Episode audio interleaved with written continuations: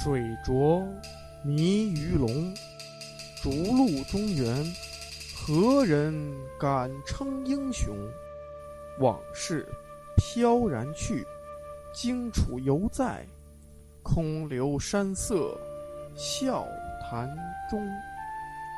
欢迎收听由洋葱世界观出品的历史类播客节目《楚国八百年》。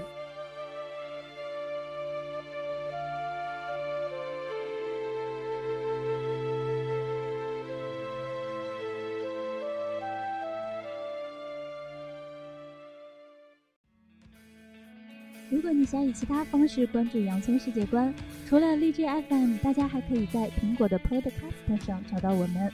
欢迎大家的关注、留言和点赞。另外，大家还可以在微博和微信上搜索“洋葱公司 INC” 来加入我们，期待您的关注。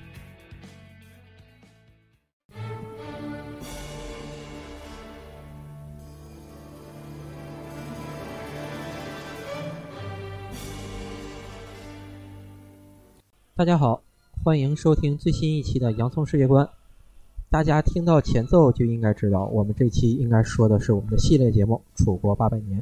好了，先有请我们的几位嘉宾先做一下自我介绍啊。嗯，大家好，我是老杨。大家好，我是去年来的团团。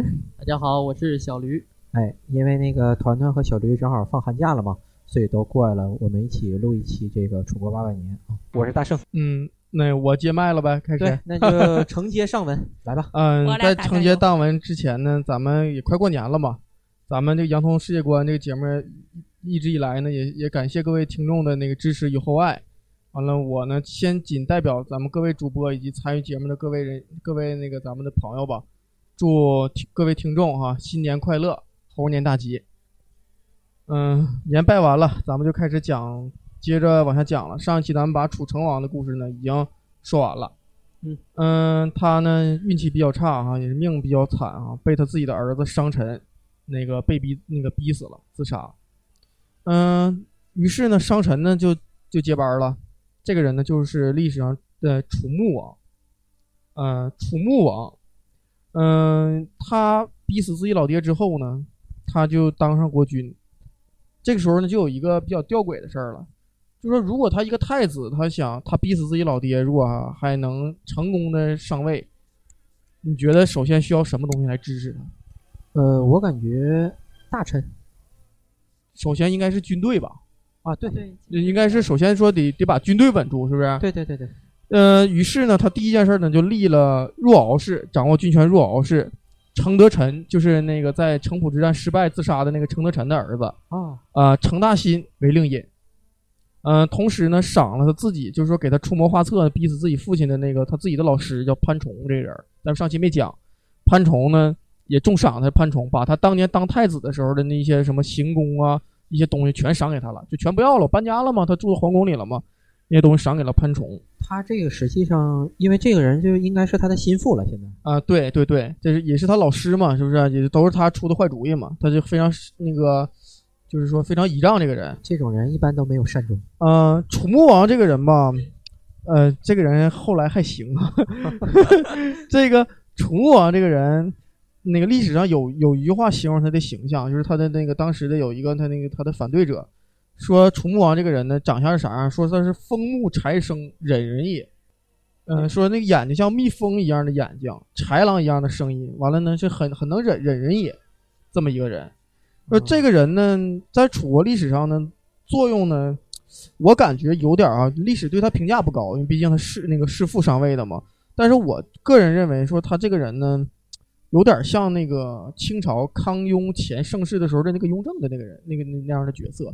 因为楚成王呢是一位那个长那个楚成王是一位挺有作为的一个君主，就是说那个，呃，他呢，他儿子是楚穆王，再往下呢就是真正春秋五霸之一的那个楚庄王了。啊，所以，而且那个楚穆王在位呢是一共是在位十二年，就有点特别像雍正的那个中间那一段时间了承上启下。啊，对，这么一个作用。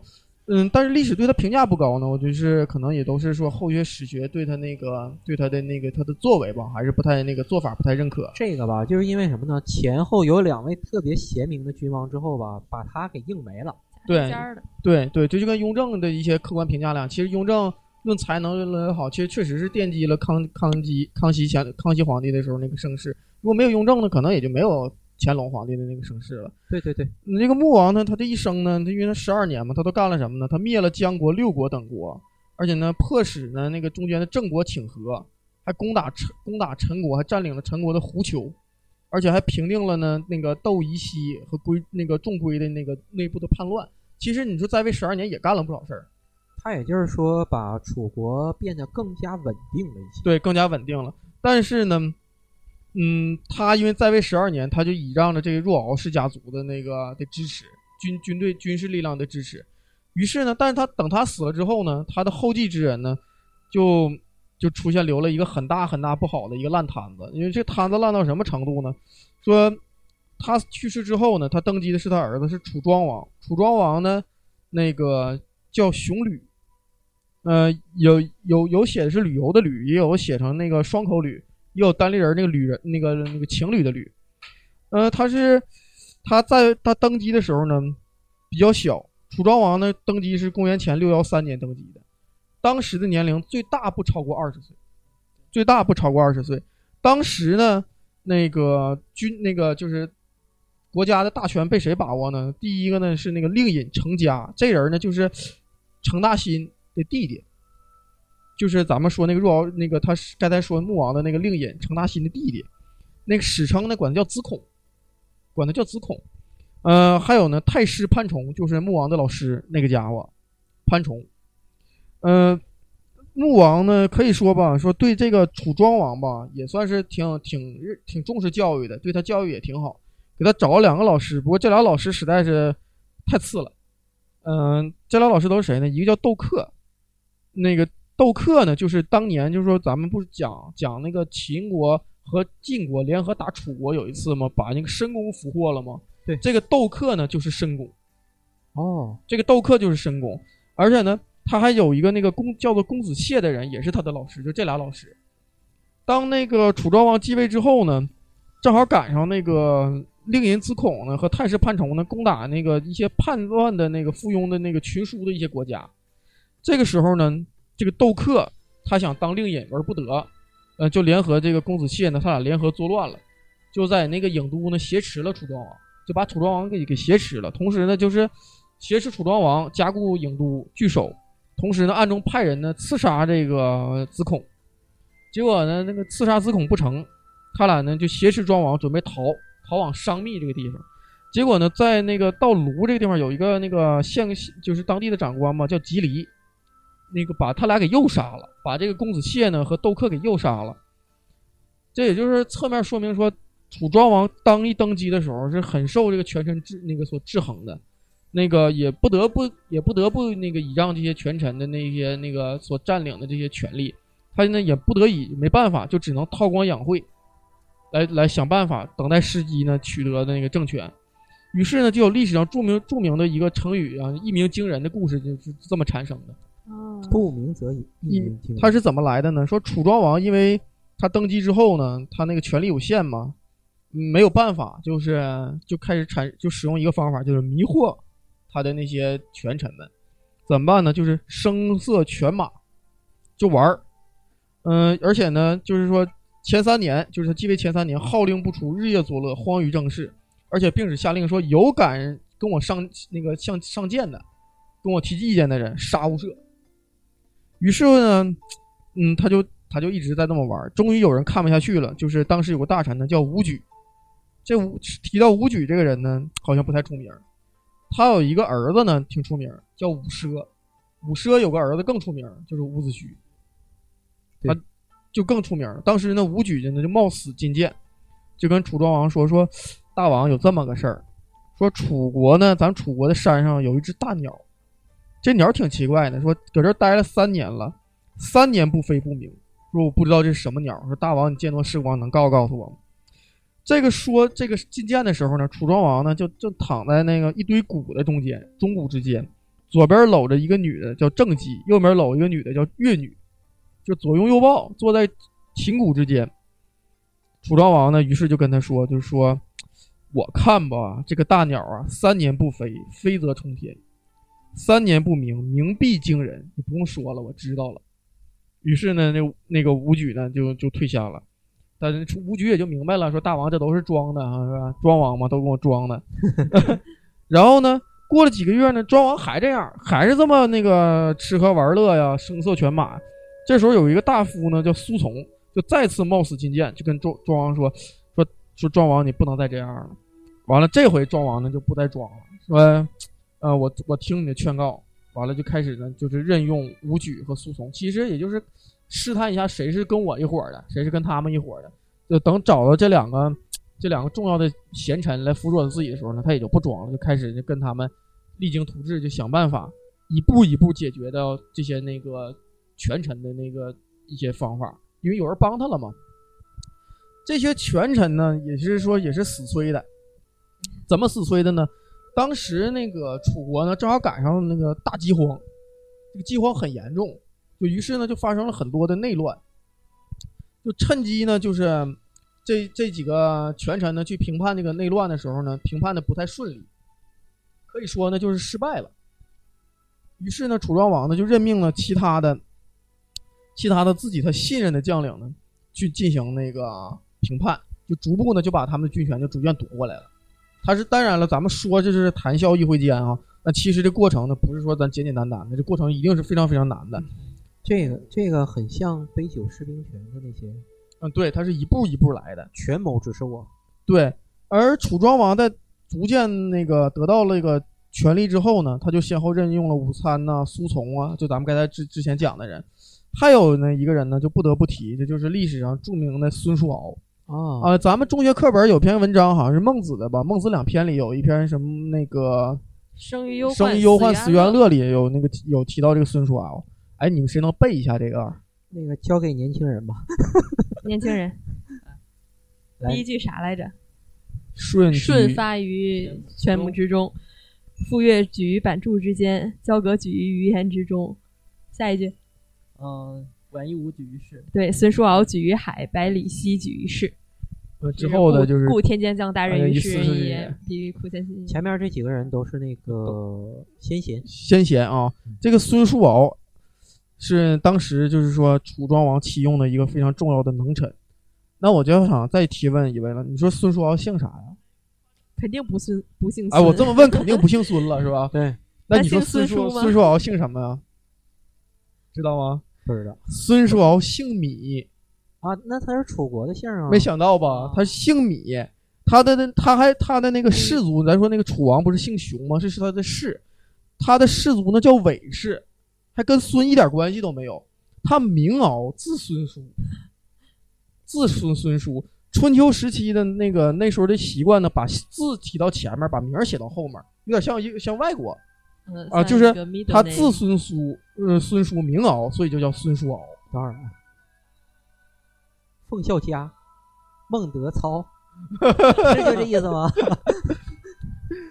这个呢，就是他孙叔敖。咱说举海啊，其实有两种说法。第一种说是因为他父亲那个是被人仇家所杀的，完了他在海边躲着，所以说就举那个举海。还有一种说法呢，就我我更认为，就是说这种说法可能更好一点。就孙叔敖呢，这他家呢其实就是那个包工头世家。什么包工头世家呢？当时那个属于那个还属于纯粹是依靠农耕的那个一个一个一个社会哈。当时的水利工程，那就是对于现在来说，那是大到不得了的国家性工程。你凭个人是没法修水利的，说是在咱村修个渠，那是不可想象的。孙叔敖他家呢，其实都是世代呢都是做那个就是修水利的这个这个活。孙叔敖呢也是修了一个那个非常著名的一个水利设施，叫做七司坡。七司坡就是在在河南的固始，七司是他所待的那个地方，那个县叫七司县。完了，他修的这个水利呢，坡呢就是指的那个就是类似堤坝之类的意思，嗯所以就是七司坡是他修建的。史历史上记载说，孙叔敖这个人呢，长相也属于奇奇怪怪的。那时候好像先贤的人都长得奇奇怪怪的，他怎么的人长得根据《荀子·飞象》里记载呢，说孙叔敖是秃秃秃呢是突进的突，秃呢就是斑秃的秃，长左宣陵之下，什么意思呢？秃呢是第一个秃是短的意思，第二个秃呢是秃头的意思。长左呢是左臂长于右臂的意思，左胳膊长于右胳膊。完了宣那个宣教之下是啥意思呢？说站着没有车前面的那个直木和横杆高，就是比车还矮，比车的那个直木和横杆还。总之呢，就是个貌丑行奇武大郎身材，就这么一个人。啊，对，就这么一个人儿。人有其一骨，必有其异能啊。呃，据说孙叔敖小的时候吧，还有一个比较大的事儿，说怎么的呢？当时楚地流行一个文化，说说如果谁见着一个两头蛇，这人就必死无疑。就是说这个蛇长两个脑袋，绝对属于基因突变了啊！两长两个脑袋必死。有一回孙叔敖在那向前走的时候，就遇到一个两头蛇，他呢就把那蛇给杀了，杀完就给埋了。埋完之后回家就跟他妈哭，说妈，完了我要死了，根儿了。他妈说你哭啥？你咋要死了？他说那我见着这双头蛇了。他妈说的，那你就那你那那是够呛了啊！咱这都这么说。他说那那就说那蛇呢？说我把那蛇杀了，还给埋了。他妈说那你死不了了。那孙超说我为啥死不了呢？他说都说谁见着这双头蛇都会死，你现在把它杀了，就没有人再能见着这双头蛇了。那这样的话，你就做了一个大大的善事儿。所以说，你做了一个这么大的好事儿，老天是不会要了你的命的。于是呢，孙叔敖呢，就那个就那个就不哭了，就好了。就有这么一个故事。呃，另外一个呢，孙叔敖呢，到老了的时候呢，非常有自知之明。他有一按照当时的习惯呢，说肯定会封他的儿那个封他的孩子后代呢，到一个封地封一个封地。但是孙叔敖知道他自己的儿子呢。不太行，这人呢，也也守不住，也不是说那个当官的材料。于是呢，就跟那个，就跟他的儿子说呢，说你我去世之后，你只需要封地，不要去当官。你如果要是当官的话呢，你就不是我的子孙了，你一定要遵守我这个遗训。于是呢，他的儿子孙呢，也就听从了他父亲的安排。完了呢，就跟楚庄王要了一个封封地的要求，而不要封官。然后于是呢，就。就隐居下来，世世代代就守在那个地方。这孙叔敖也是很有一个自知之明的人，在这种贤臣的辅佐下呢，楚国呢可以说就是蒸蒸日上嘛。于是呢，有一个有一个非常有意思的事儿就发生了。说有一次楚庄王平定大乱了之后呢，大宴群臣，大家就喝呀吃啊，就跟咱刚才似的哈，有披萨有啥的，吃的挺嗨。吃的嗨的过程中呢，突然之间呢，就起了一个大风。就把那个宫里的那个灯啊，就都吹灭了。吹灭了，当时因为大伙都吃饭嘛，就是都挺高兴的。那个楚庄王也挺高兴。他吃饭之前呢，就把他那个宠爱的这些嫔妃啥的都找了一起，一起说大家助助兴，出席助兴啊，挺盛大的，大伙一个家宴的性质的。结果呢，就趁着这风吹灭之后呢，有一个将领不知道是谁，顺手就摸了一个楚庄王当时最喜欢的一个妃子妃子的脸。或者呃也有也有说是手的，胆儿挺大呀。这个人这个姑这个这个妃子呢，那史称叫许姬，应该是许国的那个一个人。结果呢，这许姬被人摸了一下手，他也不傻呀，这不是大王手，大王手我我老碰啊，我都知道是啥样的，都是老铁。结果呢，就就就撕吧过程中呢，就把这个人的那个一个帽子的缨带给拽下来了，拽下来了，拽下来之后呢，就这时候灯还没点亮呢，他就跟那个跟大王说：“大王，有人摸我。”说我把他那个帽子、缨带都拽下来了，就拽下来了。楚庄王就说的：“等会儿先别点灯啊，说说风先别点灯。说大家今天都喝这么高兴，都热了吧？咱把帽子都脱了吧。”对于是呢，大家呢都撤去的那个帽子，呃，把缨带也摘掉了。那你就找不着是谁的了，是不是？如果要是这时候一开灯，说谁没有这缨带，就是谁摸的了呗。对。于是呢，就把这个缨带都摘下来了。摘下来之后呢，这许姬呢就很闹嘛，就不高兴嘛。完了，那个楚庄王不管，咱们今天就高兴就喝。回去之后没多长时间，这许姬呢就回去上吊自杀了，觉得受辱了。但是呢，楚庄王也并没有因为这个事儿呢继续去追究到底是谁拽的这个缨带，那个谁的缨带被那个许姬给拽下来了，也没有追究。这个人呢，后来哈，就是每次晋晋国就是和楚国交锋的时候，连续五次交锋，总有一个人舍了命的往前冲。这个人呢，后来就是说，就跟楚庄王说说，当年呢，就是这个英带就是我的，我摸的这个许姬的手，说，所以说呢，我当时本来就应该死，所以说我才现在那个感谢大王赦免我，我才那个不惜死来进行舍命来进行那个为大王来来那个作战。这个呢，就这个故事你看出来，就楚庄王这个人度量是非常非常大的。这个故事见于哪儿呢？你如果看老版三国的时候，李儒向那个董卓去说这个事儿的时候，就讲的是这个故事，而且当时他把那个将领的名字也说出来了。当时那个就是董卓和吕布出现的就是这种矛盾。对，那个董卓为了貂蝉，貂蝉然后那个李儒献策就是什么呢？你把貂蝉给吕布，这样的话就是相当于那个呃春秋时期吧，叫绝缨之绝缨之会。对对对，就是他说，相当于你就是楚庄王，完你这手底下有一个这样的，肯定为你誓死效命的一个人。这个故事就是我最早是看那个时候我就知道这个故事啊，对，就是这个是一个楚庄王的一个小故事。在这种情况下呢，你说楚国呢，当然就是蒸蒸日上了。于是呢，在公元前六零六年，楚庄王讨伐有一个那个那个就是少数民族叫陆浑之戎，一直打这个少数民族打到哪儿？打到洛水边，就接接近洛阳了，周天子的领地了。按照当时的礼仪呢，如果那个那个诸侯为作战途经周周天子的领地呢，周天子是要派人进行卫进行劳军的。这个时候呢，周王呢就是当然了，那个已经很很害怕了啊，就不知道这楚国人是干嘛的，因为楚国一直都不服周嘛，是不是？这时候就不知道他怎么想的他。要干嘛呀？嗯，于是呢，派了一个那个使臣呢，叫王孙满去劳军。楚庄王呢，就这个时候呢，就跟跟王孙满就说说，我听说当年大禹王筑了一个九鼎在你们周朝这儿，我想知道这这个鼎啊到底有多沉。这个言外之意，嗯就是说周天子比就说你钱亮丽呢呃说你们这个周天子还有没有实力掌握这个象征天下的九鼎？完了，王孙满呢就接着说说正德清明，鼎小也重；国君无道呢，鼎大也轻。说周王朝定鼎中原呢，是权力是天赐的，鼎的轻重啊，不是说你楚庄王能来问的。啊，楚庄王就很不满意了，说这说子无祖于九鼎，楚国折钩之属足以为九鼎。什么意思呢？说你不要阻止我问鼎这个事儿，问铸鼎这个多沉的事儿。说我们楚国呀，只要把我们折戟上的那个钩子呀、钩尖儿收集起来，就足够打造你们这九个鼎了。就说我的实力已经够了，够你这问鼎天下九鼎了。对，完了呢，王孙满呢说说呜呼，就是很悲哀的意思，说呜呼，君王知之乎？说昔呀，余下之盛，远方皆至，共今九牧，铸铸鼎相物，而物而为嗯而百物而为之备，使民有有乱德。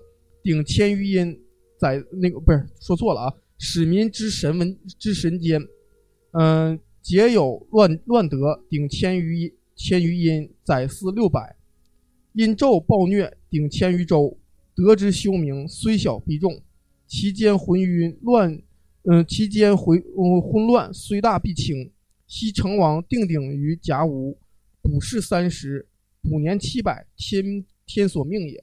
就说什么意思呢？就把这个九鼎的这些来历都说了一遍，说这鼎是怎么来的，又怎么传的，说从夏怎么传到殷，殷商又从殷商怎么传到我们周。说当年呢，成王的时候呢，曾经算了，说我们周周家的有三十，有有是三十七百年的命数，现在呢还没到。完紧接着说呢，周德虽衰，天命未改，鼎之轻重还不可问也。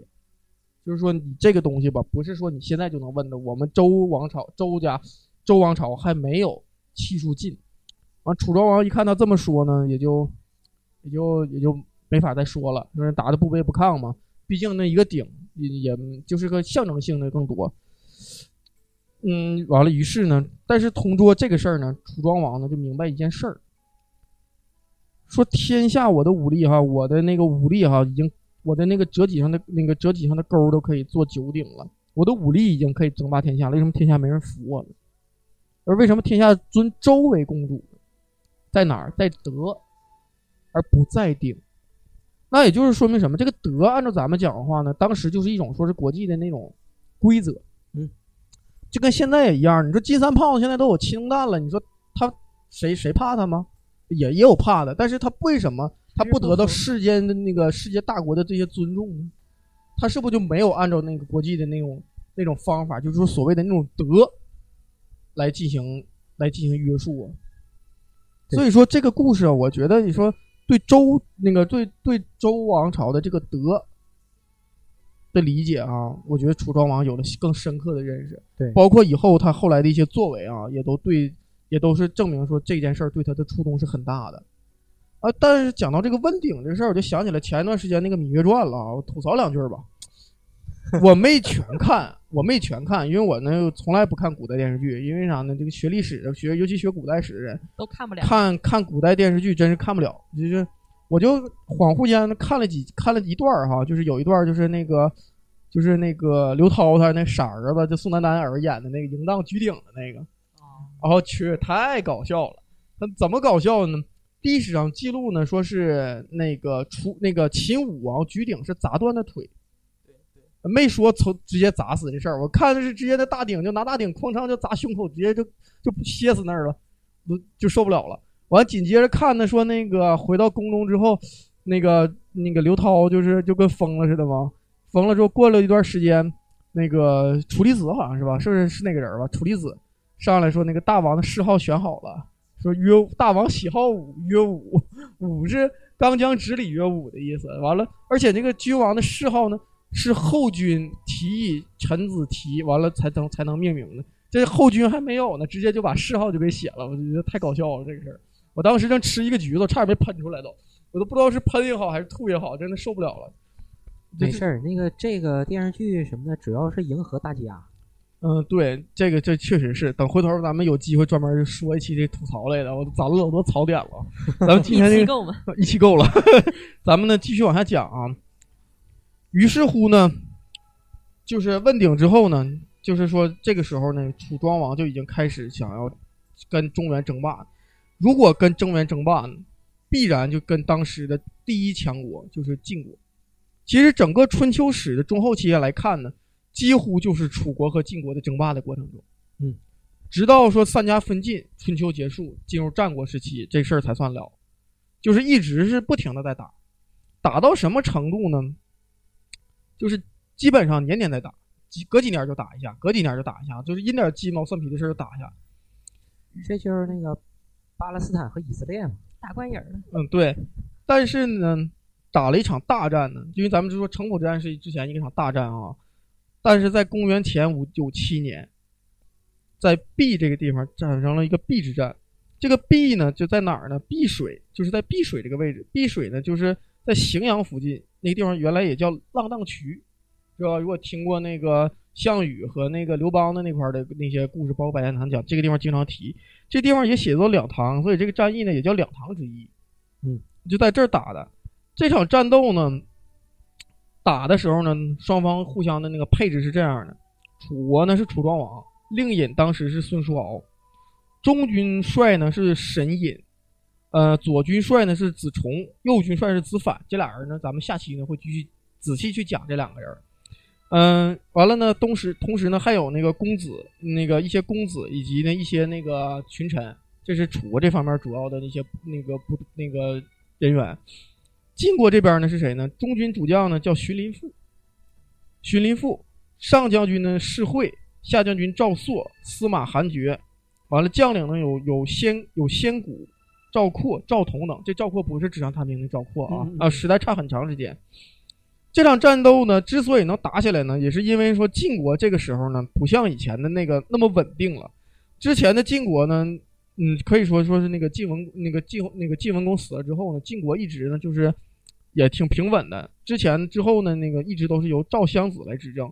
后来赵襄子去世之后呢，这个时候呢，晋国呢就是赶上这个王也王也挂了呢，是也赶上晋成公刚刚去世，王也挂了呢，完了那个是大臣呢也去世了，就是赶上这么一个背景。就是没有头还没有贤臣。对，没有贤臣，这个时候呢去打，去打那个去打晋国的时候呢，到了这个地方就进行作战。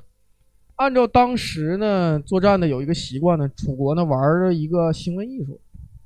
什么行为艺术呢？就是当时作战之前呢有一个仪式叫做制师。根据《左传》记载呢说，制师呢因为因为楚国是楚国是进攻方，他先制师。制师啥意思呢？就类似一个仪仗队表演的形式。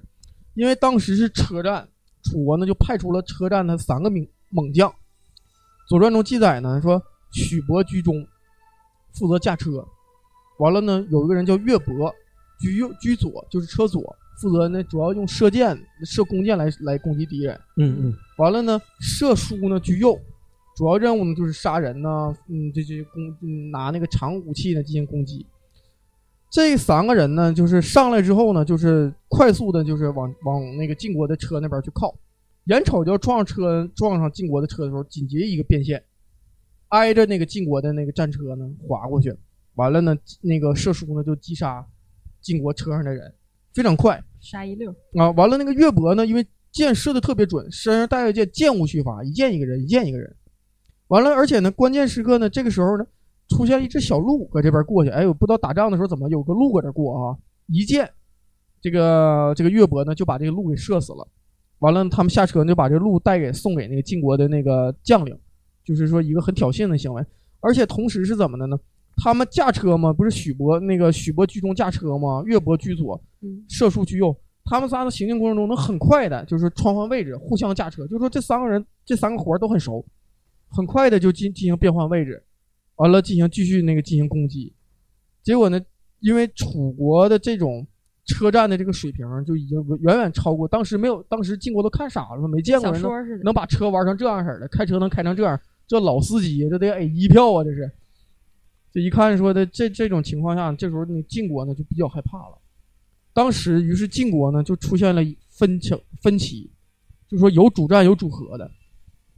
当时的中军主中军主将呢是那个荀林父嘛，他的中当时呢就是说他呢就是有点可打可不打，他这时候就很很那个纠结。但是晋国这边呢，咱们就说就分了很多派，有主战的，有主和的。其中呢，最主要的主战派呢就是先谷。这个先谷呢是咱们上一期讲楚成王城濮之战的时候，那个那个先轸的后人，就是驾驾驶那个披着虎皮的那个战车的先先轸的后人。呃，他是主战的，坚决主战。嗯、而且那个包括一些将领都主战，嗯、很多将领也都主战。但是呢，很多人那个一些就是类似参谋性的人呢，就就是组合。嗯，组合的呢，比如说一些一些那个将领啊，比如说那个士会、士快啊，这些就是都都是组合的。呃，于于是呢，就就是比较比较就迷糊了，就是说不知道到底是打还是不打呢。于是呢，就是晋军呢，就是比较比较就是说，就是军心不稳了，就不和了。嗯，呃，但是这时候就出现一个事儿了，就是那个主战的先谷不听指挥，率兵呢就先行往下走，跟那个楚国去作战，甚至呢就是率其部队先过河了，过了那个那个那个行水，要要跟要跟那个楚国进行作战。楚庄王一看晋国渡下渡过来了，他不知道是晋国的那个一小支部队，他以为呢就是说，这个晋国呢不怕咱们楚国，要跟咱们要打。其实他不知道说这信息不对称，他不知道晋国其实是战和不定。嗯于是，他就有点害怕了，因为那个之前咱说那个晋国和楚国交锋呢，其实楚国一直呢都其实都没占上什么便宜，说这这也就有点害怕了。这时候那个令尹孙叔敖呢就说，嗯也也就说说也没有什么主要的把握，就是也感觉好像不太好，咱们不行也，咱也撤了得了。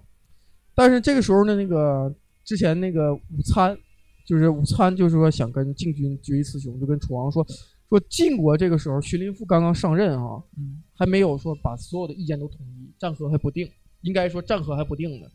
呃，他的副手呢，先谷呢是刚愎自用的人，他以他跟那个其他人呢有矛盾，跟那个主和派呢有矛盾，他根本他们就就是心不齐的部队没法统一调动，而且说那个咱们跟晋国早晚得有一场大战，说咱们逃不下去，早晚还得打，因为摩擦摩擦一直都不断嘛。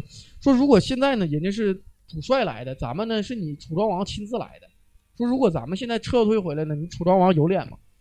是不是啊？你就没脸了，是不是？你咋回去啊？说你这不是奇耻大辱吗？楚庄王一听说，哎，听罢啊，一拍桌子，好吧，决心一战吧。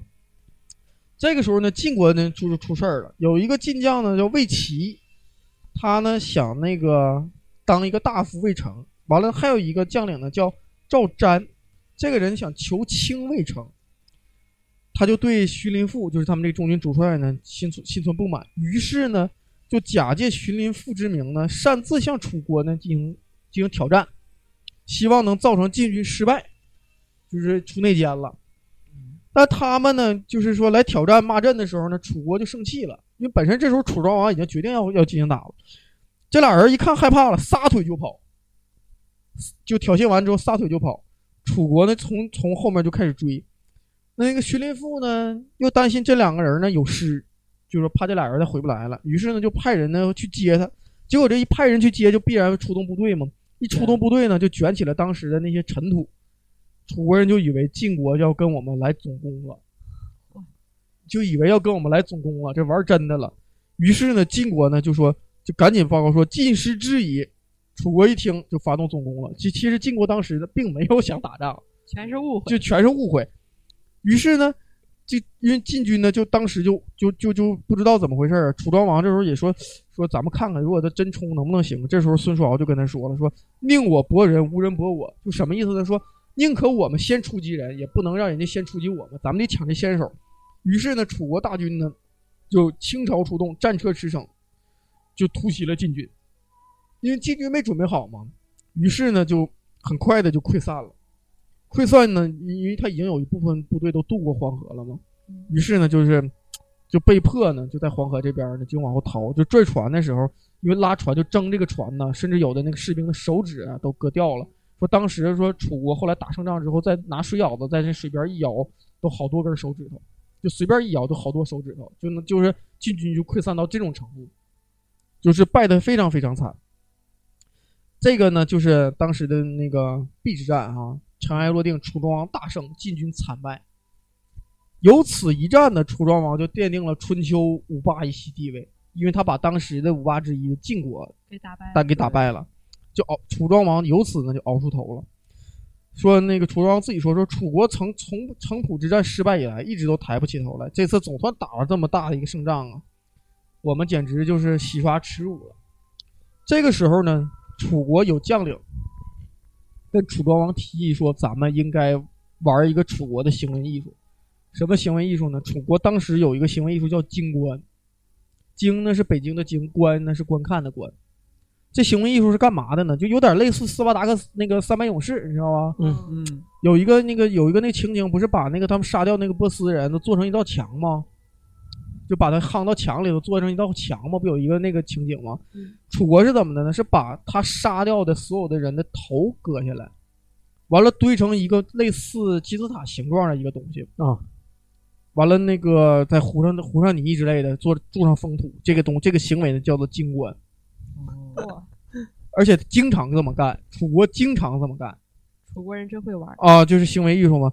完了，楚庄王说呢，说那个他就想我，我想啊，他应该是想起了当年那个鼎的故事，说为什么一直人家认为我们楚国是蛮夷呢？就是因为我们这种行为艺术太蛮夷了，所以咱们不能这样。而且之前城濮之战的时候呢，晋文公可以说放了我们楚国一马，就是并没有说对咱们楚国进行赶尽杀绝。那咱们这次呢，也把耻辱都洗刷了，咱们也就没有必要呢再杀这么多人了。于是呢。晋文公呢，那不是楚庄王啊，就说了一段非常非常著名的、很有哲学的一段话啊。这段话呢，记载于《左传》的宣公十二年中，说：“夫文，止戈为武；夫武，进暴己兵，保大定公，安民和财者也。”就把这个武的意思完全拆开了。什么为武啊？止战为武。战争的目的，动武的目的是为了治和平，而不是为了杀人。这楚庄王这个对当时的这种战争的理解啊，我觉得就是说已经超过当时各个国家的一种君主对战争的这种理解了。呃，而且呢，他把这个“五”字而拆开啊，就是说也很有哲理性的这个这种说法。于是呢，他就是嗯，就是很气，就是没有对晋国的俘虏呢进行追杀，而且下令呢，能不追的就不追，能不杀的就不杀。这里面就有一个故事，什么故事呢？说当时晋国呢被楚国这不打散了吗？就往河边跑，因为当时都是驾车车战嘛。跑着跑着呢，晋国前面有一个车坏了，就陷到泥里不能动了。楚国的车追上来之后呢，就站那儿也不看，也也不上，就搁那看，也不上去进行进行那个追杀。完了就瞅，就说大哥，你们这咋的了？晋国说的那个，我们这车呀坏了，陷到这泥里了。完了说的。你看你们这晋国的车怎么驾成这样？你瞅俺们那个车开的多好。说你这么的，那个挂倒档，挂零打憋下火，转速够了，再一起不就出来了吗？完了呢，呃，晋国呢就新鲜的哐就把这车整好了，就出你一出来，出来了呢又跑又跑，刚一跑呢，楚国那车也跟着就一就开始撵，撵着撵撵一会儿呢，这晋国这车啪又趴架子了，又不动弹了啊！一看是车轱辘掉了，完了楚国士兵呢就下到车里，嗯把这车轱辘给装上了，就说你们这个车让你们开成这样，这这你们是是买的票吧？造车技术这造车技术这样式儿的呢？完了，晋国说的那个我们吧，不像你们楚国，我们从来没把这个后脑勺给别人。这什么意思？就是我们从来没怎么打过败仗，净我们撵别人来着。头一回被你们撵，我们不太熟练，逃跑这事儿不太熟练，不像你们楚国老逃跑，轻车熟路的，贼贼会跑，撵都撵不上。完了呢，楚国下来就帮他把车修好了，说走吧。完了，于是呢也就不追了。这就是说，这侧面反映说，这个时候的楚国已经不像说是之前那种蛮夷了，已经很同化了，非常接受中原的这种那个文明教化，而且就是说，不以消灭敌方肉体为目的的这一种战争，跟春跟战国时期那种动辄坑几十万，动辄杀多少，那是完全不同的。有一句话叫“攻心为上，攻城为下对对，这样的话呢，就因为你不能把晋国杀的特别急，这样因为晋国毕竟还是大国。不能杀鸡眼呃杀鸡眼了。于是呢，这个战争呢，就是以楚国的大胜呢，那就回来了。楚庄王呢，也就是也就是成为了春秋霸主了。对，这个是咱们说他跟晋国作战啊，这是在西线这边儿。楚国并不是只有西线一边儿啊，它还有东线呢。这个时候呢，在就是在楚庄王时期，吴越两国开始逐渐就是说开始发展了。这个时候的吴越两国呢，还很弱小。这个可以说楚庄王这个时期哈，对东线就是因为越国这边是东线嘛，整个作战还算是比较正常，东线没有什么危险。但是等到他去世之后呢，这个事儿就变了。在公元前五九一年，楚庄王二十三年，楚庄王去世，其子呢熊审继位，就是楚共王，楚公王。嗯、他的儿子呢，在继承了这个父亲的这个定鼎天下的这种问鼎天下的这种这种伟业吧，他又会怎么做呢？那么在任何一个王朝哈达到鼎盛时期之后，他的继位之君又面临的是否是相同的这种情况呢？请听下一期《楚国八百年》的节目，咱们呢这期呢就聊完了，好，那咱们这期就到这儿，嗯，拜拜。拜拜。